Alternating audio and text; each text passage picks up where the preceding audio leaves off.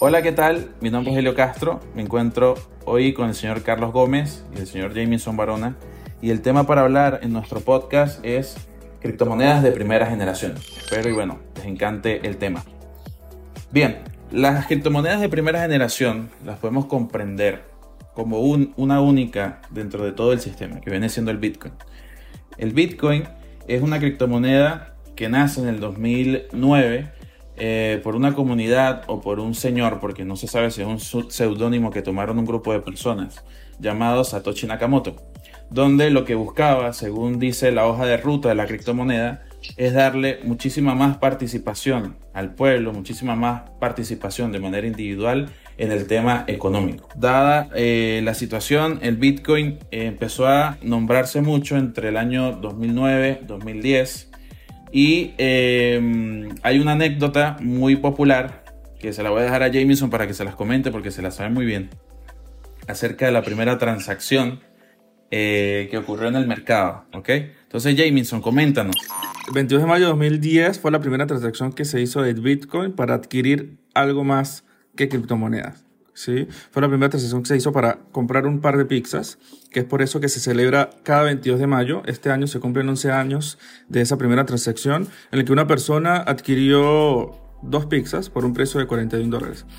La persona quería hacer su primera transacción porque para aquel entonces solo podía hacer transacciones de criptomonedas entre el mismo ecosistema. No había una conexión como ahora podemos adquirir cualquier bien como Tesla, que ya puedes adquirir los vehículos pagando con bitcoins. En ese momento, esa primera transacción, la persona decide eh, o exige que quiere comprarse un par de pizzas y la primera persona que lo hiciera, pues él iba a pagarle en bitcoins. ¿Para qué momento esas dos pizzas les costaron 41 dólares y al cambio eran 10 mil bitcoins? Entonces eh, se ha declarado como el día de la pizza bitcoin, como la pizza más cara de la historia, porque bueno, al día de hoy, esos 10 mil bitcoins, estamos hablando de casi 600 millones de dólares. Imagino que esas personas disfrutaron mucho esa pizza. Totalmente, la pizza más cara y más sabrosa del, mundo. Bueno, excelente. Fíjense que las oportunidades que nos da a veces la vida, ¿no? Y uno no, no, las aprovecha. Eh, ¿Por qué? Por estar desinformado acerca de, de, lo que está pasando en el mundo y sus alrededores. Entonces, por eso siempre nosotros invitamos a nuestra comunidad a estar muy atentos al avance que vamos teniendo de manera tecnológica, porque en realidad viene siendo eh, algo muy normal. O sea, todos los sistemas evolucionan, todos los sistemas buscan siempre tener ese cambio que traiga mejoras al entorno. Y eso tenemos que comprenderlos como, como primer tema em, de, vida. ¿ok? Entonces, bueno, el Bitcoin, para explicarles un poco más a detalle, viene siendo respaldado por una cadena de bloques. ¿ok? Esos bloques em, se, van, se les va copiando una información dentro en base a las transacciones que se van haciendo en el mercado. Ejemplo, si yo quiero pasarle un dinero, o en este caso Bitcoin, que le estoy debiendo a Carlos, lo que vamos a buscar es tener una wallet eh, en la misma red, que en, en, este caso sería la red de Bitcoin. Yo puedo traspasarle entonces desde el punto A, que sería mi wallet, al punto B, que sería la wallet de Carlos, cualquier cantidad de, de Bitcoin, que es el que estamos hablando en este momento, bajo una comisión, ¿ok? Y esa comisión va a estar representada dependiendo del exchange o del intercambio P2P donde nosotros estemos comercializando.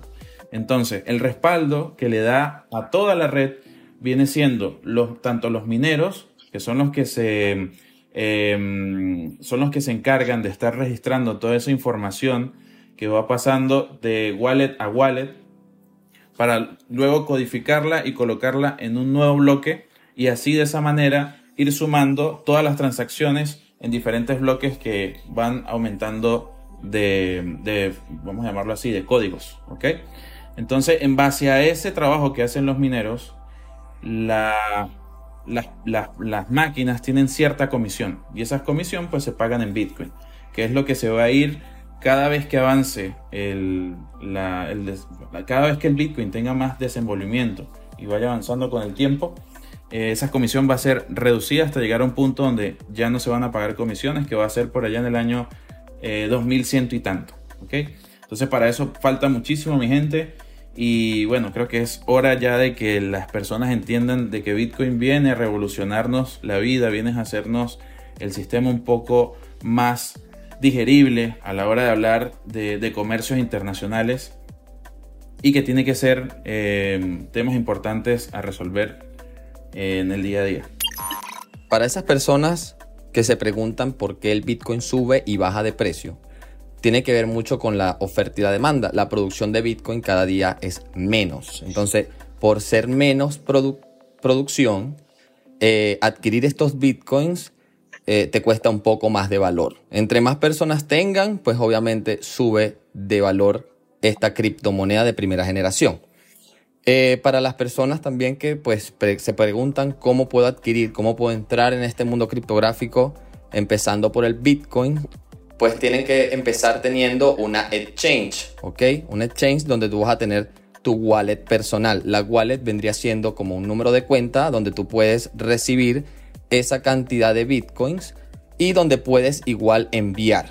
¿ok? Es necesario tener esta, esta exchange verificada con tu identidad. Eh, siempre te van a pedir los mismos datos, pasaporte, número de cédula. El documento tiene que ser vigente, ¿ok? Para que tú puedas comprar y transar esta criptomoneda. Tú puedes adquirir poca o puedes adquirir mucha. No hay límites en eso, ¿ok? Y adicional, este, cuando tú haces transacciones, como nos dijo nuestro compañero Helio Castro, pues tu información o tu transacción va a estar respaldada por bloques, por la tecnología blockchain. Bien, ahora Carlos, dime, para todas esas personas que bueno, nos escuchan sobre estos temas por primera vez, eh, ¿por qué el Bitcoin es sostenible? A ver, ya lo hemos nombrado, lo hemos dicho en varias oportunidades, pero quiero que hagamos aquí una, una reflexión y que vayamos de nuevo a tocar el tema que es lo principal que las personas preguntan. ¿Por qué es que tiene sostenibilidad o por qué es que es sostenible el Bitcoin? El Bitcoin actualmente tiene más del 60% de capitalización de todo el mercado criptográfico. Estamos hablando de mucho dinero de por medio, ¿ok? Es una capitalización exagerada, estamos hablando de trillones de dólares, ¿ok? Una vez que pues tú conoces esta tecnología blockchain y sabes que pues las cadenas de bloques eh, tienen toda esta información almacenada desde que se hizo la primera transacción de bitcoins, entendemos que la persona que está transando bitcoins hacia una wallet o está recibiendo dinero a su billetera virtual, eh, a su exchange o wallet, eh, tiene este dinero respaldado por información que es realmente complicada hackear o interceptar por personas de terceros, ¿ok? para esas personas que pues se preguntan si yo puedo tener de verdad seguridad con respecto a estas transacciones, es sí, es sostenible por la cantidad de capital que ya hay de por medio y también por la tecnología que lo respalda, que viene siendo la blockchain. Un resumen más limpio para estas personas que le dan un poco, digamos, de, de miedo de poder adquirir estas criptomonedas. Adquirir un Bitcoin es totalmente sencillo, es tal cual hacer una transacción entre una entidad bancaria hacia el sitio donde tú quieras comprarla, porque las billeteras electrónicas son como esas casas de cambio que tú vas, vas llevas, llevas pesos chilenos, porque estamos en Chile, por hacer un ejemplo más, más real, voy con mis pesos chilenos a una casa de cambio, le entrego los pesos y esta, y esta casa de cambio me entrega dólares. ¿sí? Entonces, al hacerlo virtual, me evito tener que ir a una casa de cambio y por lo tanto le entrego dinero a esa billetera virtual y a través de allí yo puedo adquirir esos, esos bitcoins. ¿ok?